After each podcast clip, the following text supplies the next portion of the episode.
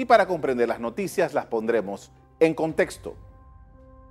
Acompáñenos, en los próximos minutos hablaremos... ¿Qué pasó?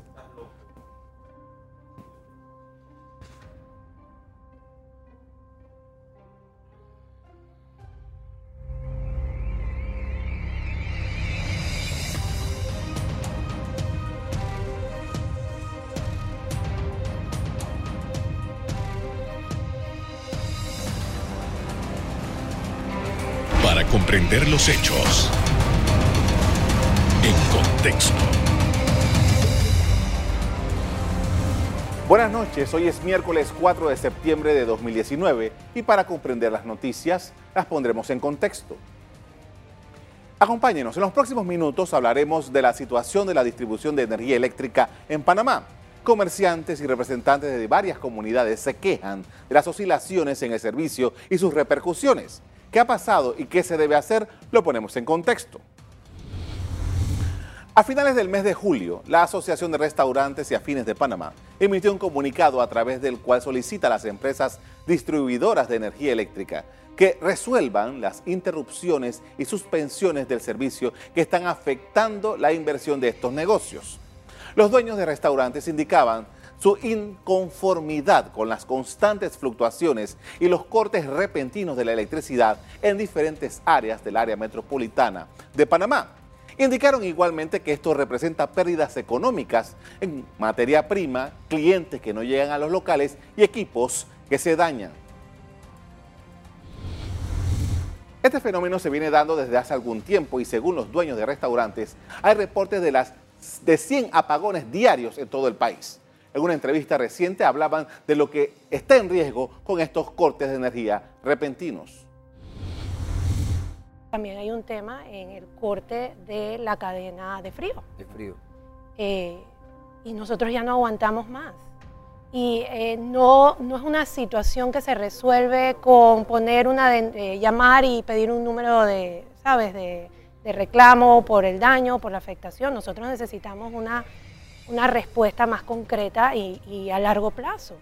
No nada más paliativa de se acaba de ir la luz, eh, manden una cuadrilla, porque esto pasa constantemente, no es algo que pasa una vez al año.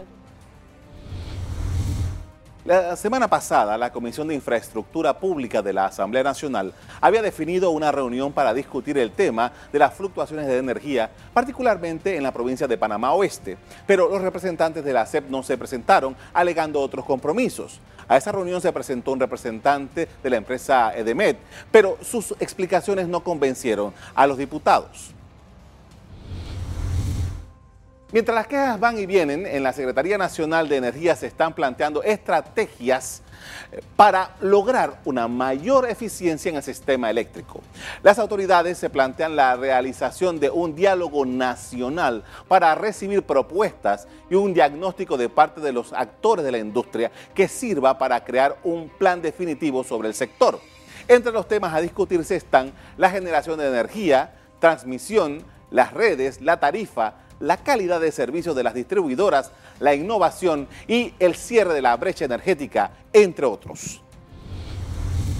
Estamos llamando a un diálogo nacional eh, la última semana de septiembre, en la cual ya estamos convocando a los actores relevantes y en el día de ayer, en la tarde, le hemos enviado una solicitud para recibir retroalimentación sus aportes, sus opiniones, su diagnóstico que complementen ya la hoja de ruta que nosotros le estamos presentando al país, precisamente para afrontarlos en muy corto plazo y poner manos a la obra. No va a ser un ejercicio de planificación, es un ejercicio de priorización nacional de los temas que desde la Secretaría y el resto de las autoridades energéticas debemos acortar en los próximos meses.